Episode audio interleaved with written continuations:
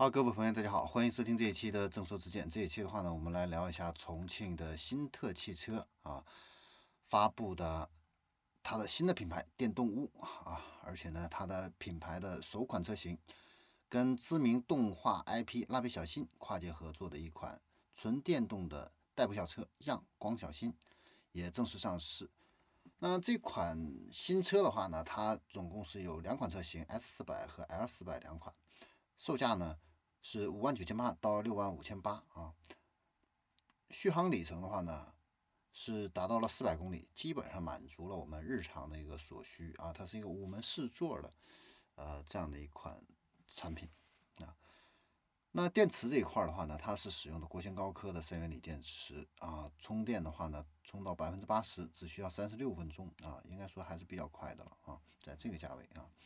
然后配置也挺高的，你像这个四点二五英寸的触控屏啊，语音助手啊，空中升级呀，啊这个专属的这个 A P P 进行远程遥控的开锁解锁、闪灯鸣笛呀，啊，以及同级唯一标配的电动空调、倒车影像、驾驶辅助功能啊，整车的配置应该说是非常高啊，还算是诚意十足啊，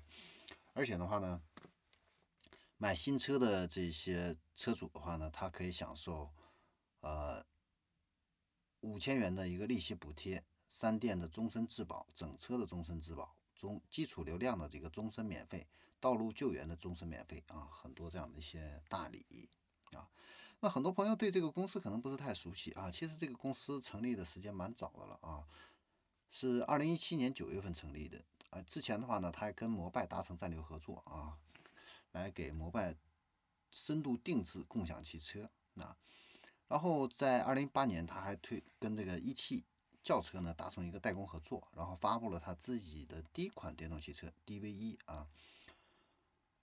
那这款车的话呢，在二零一八年是卖了四千台，二零一九年呢是卖了三千台啊。这次的话呢，是他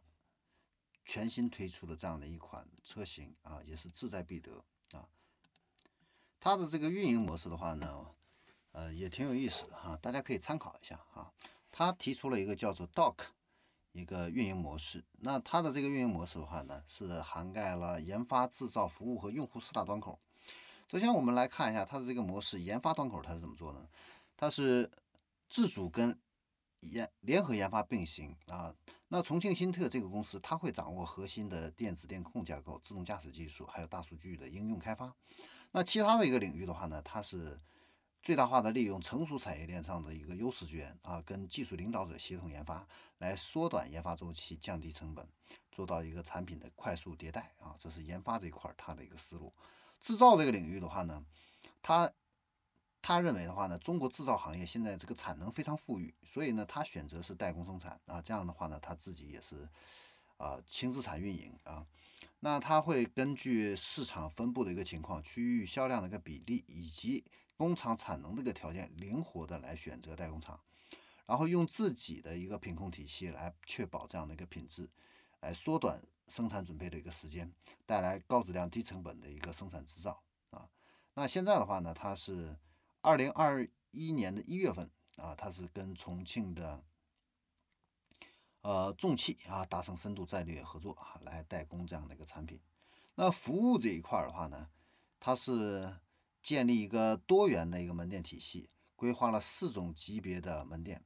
鼓励呢门槛更低的快闪店、商超店这样的一些模式呢，来快速下沉，贴近用户的一个生活圈啊，并且呢，采取销售跟服务分离的这样的一个模式，在目标市场呢，建立一个多元化的一个服务站点。来带来更便捷的一个售后服务啊。那用户这个端口的话呢，它是采用直面消费者这样的一个模式，把社交平台、电商平台，还有品牌自建的一个平台，这样的一个线上运营和线下体验有机的一个结合，建立一个用户的大数据平台，来进行需求分析，实现全数字化的一个营销服务啊。